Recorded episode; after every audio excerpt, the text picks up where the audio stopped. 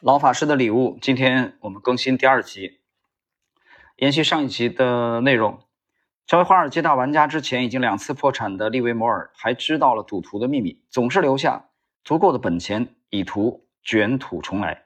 最后，他甚至在全盛时期还创立信托基金，为下一次破产保留一些资本。但这些基金也差点化成了泡影。尽管他在市场上精明透顶，但他的个人生活乱得一团糟。最后，在多次离婚及和几任妻子的纠缠中，失去了一切。与常理相悖的是，格罗斯挂在墙上的利维摩尔语录。正是他一再践踏的格言，最终在穷困潦倒中结束了他的生命。斯密廷报道说，利维摩尔告诉他的一个儿子：“我唯一一次真的没钱，是我违反了自己规矩的时候。但不管怎么说，他一点钱也没了。”停顿一下啊，这个今天开篇的这个这个自然段啊，其实他这个描述啊，作者的描述，也就是蒂莫西·米德尔顿的描述，其实跟我们呃去研究利弗莫尔复盘。他的个人的资料啊，有一定的出入啊，就是我读到的数据当中，其实利弗莫尔离世，一九四零年自杀的时候，他并不是说一分钱没有，只能说他的整个的交易的信心崩溃啊，除了这个个人生活一团糟之外，比如说他的呃妻子这个陶乐西去枪击他的最偏爱的小儿子啊，对他的打击，其实他是给家族留了信托的，至少有一百万美元之多，在那个年代啊。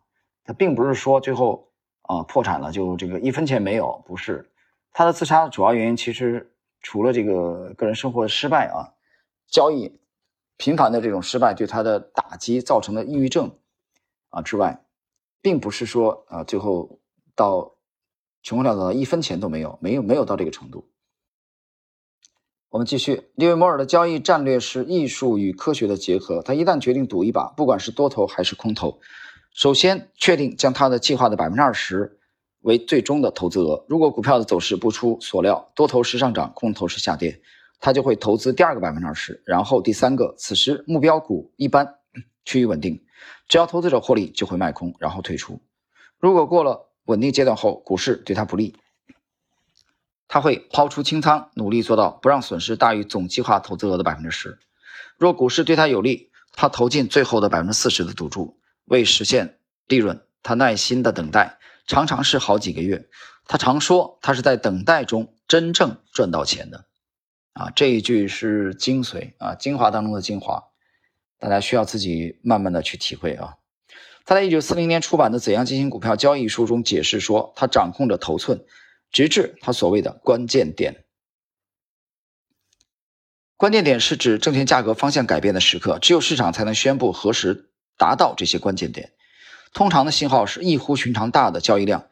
总的来看，利弗利维摩尔的方法就是要在谋划时排除自我与情绪，因为利维摩尔很清楚，他像其他任何投资者一样易受情绪的摆布。实际上，他更容易受摆布，因为长期的压抑最终导致他自杀。呃，这里啊，这一段结束，我们大家注意一下，他刚才提到的啊，蒂莫西·米德尔顿提到的1940年出版的《怎样进行股票交易》。这本书就是被国内的出版商翻译为《股票大作手操盘术》的这个小册子，啊，这个小册子我们在这个专辑啊《股票趋势投资之道》这里边，呃，我有过不止一次的解读，大家可以去检索一下。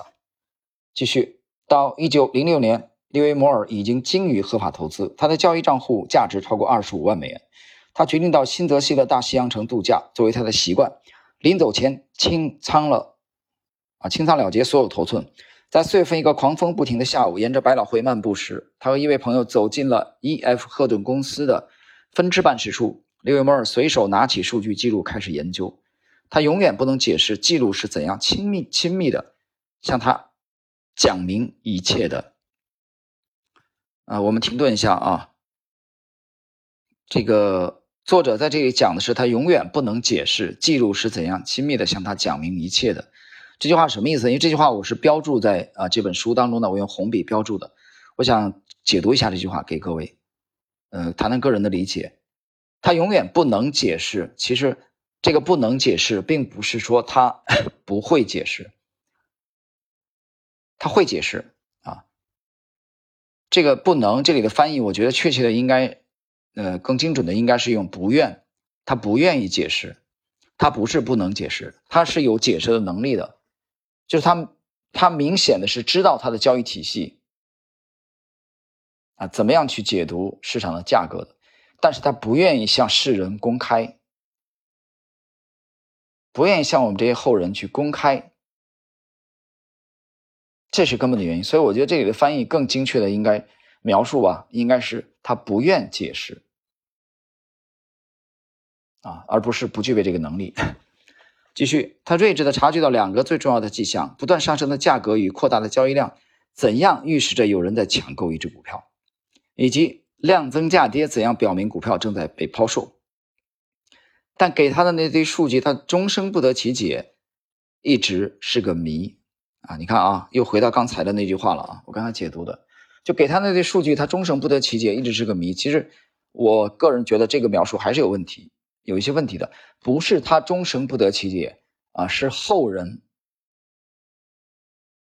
啊，是像我们这样的后辈当中的百分之九十九以上的人不得其解。你没有破译利弗莫尔的这个结构，没有破译利弗莫尔的这个体系，是你终生不得其解。是大众终生不得其解，而不是杰西·利弗莫尔本人终生不得其解。他明显是得了其解，他明显是破译了，他才会有这个一次又一次的东山再起，对吧？进攻犀利，有零七年做空获利三百万美元，有二九年做空获利一亿美元，有一九一六年狙击伯利恒钢铁，只靠五百股的额度啊，快速的翻身，从九十九美元附近建仓。啊，几天的时间，呃，不是很快吧，就上升到了一百四十五美元以上。柏林钢铁，他借此翻身。所以大家去看他的啊这些经典之战，不是单纯的靠运气，是靠他的交易体系。啊，当然他失败的原因，呃，我觉得跟他交易体系没有必然的关联。失败的原因，我觉得是交易之外的事情。这个我在喜马的这个。圈子里边啊，我发了一个帖子，就是感悟杰西·利弗莫尔。当然，在我的知识星球也有啊，大家可以去搜看一下，那里边呃解释的非常清楚啊，剖析利弗莫尔的一生，以及最主要的是研究他的失败。继续，他开始细查时下最热门的 热门联合太平洋铁路公司的交易时，数据仿佛在对他尖声叫着完全不合逻辑的声音。U.P. 那就联合太平洋铁路公司的缩写。卖空，他马上卖空一千股，而身旁的职员和他的朋友们都劝他不要这样做。他承认不知道为何如此，分析不已。他后来称此异事为他的怪事。但在其他两人在牛气冲天的市场抛掉全部的牛气冲天的股票后，他又卖空两千股，接着又卖空两千股，总计五千股。然后他宣布结束度假，在旧金山发生地震的前一天，即四月十七日，回到纽约。联合太平洋铁路在美国西部有数千英里的铁路，但在地震噩耗传到曼哈顿时，联合太平洋铁路与市场总体上是上升的。市场传开了利维摩尔是空头的消息，他的竞争对手兴高采烈，因为投机商空头的代价正在变得昂贵。可是利维摩尔不为所动，他又卖空联合太平洋铁路公司五千。然而，随着天灾的程度以及对西部经济影响的显山露水，联合太平洋铁路公司股票暴跌。利维莫尔的直觉给他带来了二十五万美元的净利润。埃德·赫顿亲自祝贺投资商大获全胜。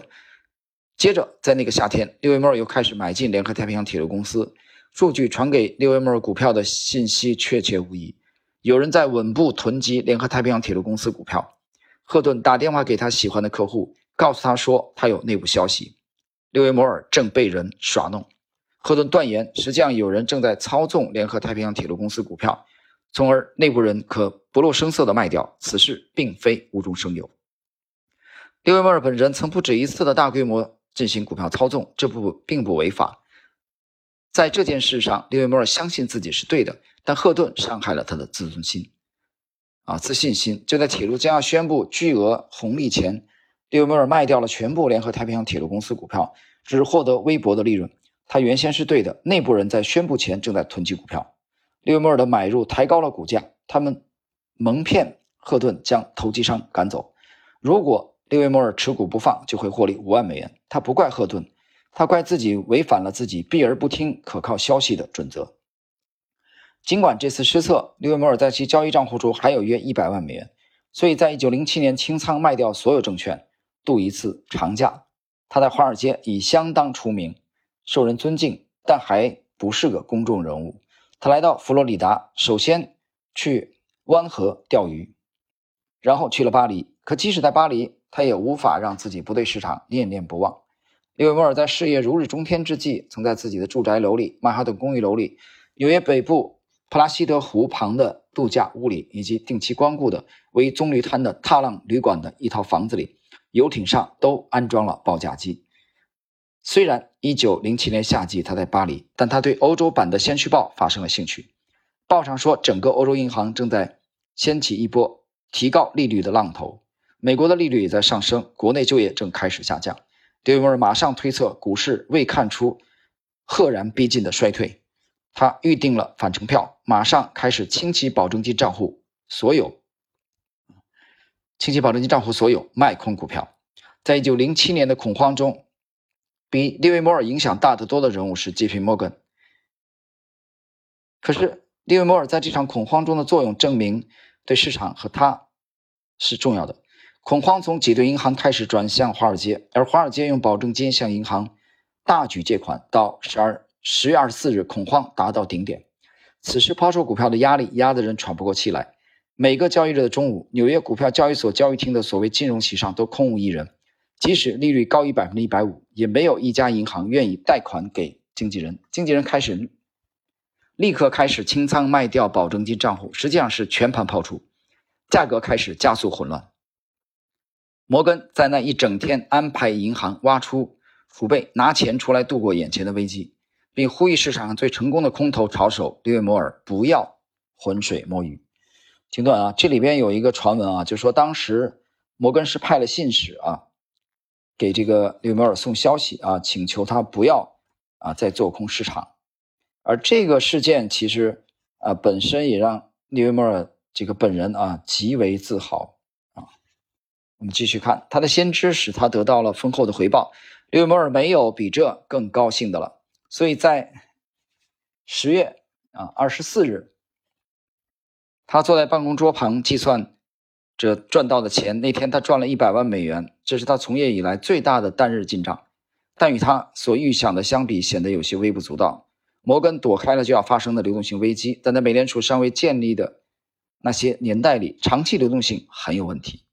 利维摩尔对他硕果累累的空头证券投资心知肚明，一千万美元的利润唾手可得，两千万也有可能，甚至可能是四千万美元。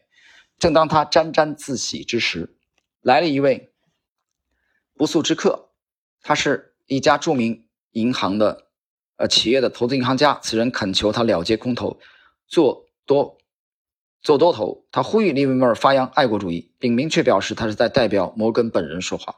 利维摩尔在回忆录中说：“回去告诉布兰克先生，我同意他的意见，甚至在他派你来之前就充分认识到了局势的严重性。”利维摩尔说到做到。实际上，卖空停止时，市场并没有止跌回升，而在几天内，他的账上又增加了做多头所得的两百万美元。他说：“摩根对他的看重使他有种小人得志的感觉。”报刊争相报道他在帮助遏制恐慌方面的作用。利维摩尔成了全国名人。然而，他就要又一次破产破产了。但他至少从反面给了格罗斯一个教训：要有自知之明。嗯，各位，那么时间关系啊，我们今天对这个利维摩尔的介绍啊就到这里。老法师的礼物呢，今天我们给大家介绍的是第二部分的内容，他依然继续三位老法师啊介绍的第一位。啊，利维摩尔的这个生平，他把他的生平啊用非常简练的文字来描述。那么这三位老法师，我在第一集曾经有过介绍，分别是这个介介绍了杰西·利弗摩尔、伯纳德·巴鲁克和 J.P. 摩根这三位的肖像挂在比尔·格罗斯的办公室的这个墙上啊，不断的在鞭策他。那么我相信我们去这个重读啊这部著作当中的这个章节啊，第三章老法师的礼物。我们去重温这三位啊，这个作手啊，股票的作手，包括这个呃银行的这个巨擘啊，J.P. Morgan 啊，摩根大通的创始人吧，然后包括伯纳德巴鲁克啊，这是华尔街的真正的也是另外一位呃顶尖的投资大师啊，对我们现在啊处在当下的这个投资啊一定会有很好的这个帮助。好了，我们今天的第二集啊老法师的礼物跟大家就解读到这里。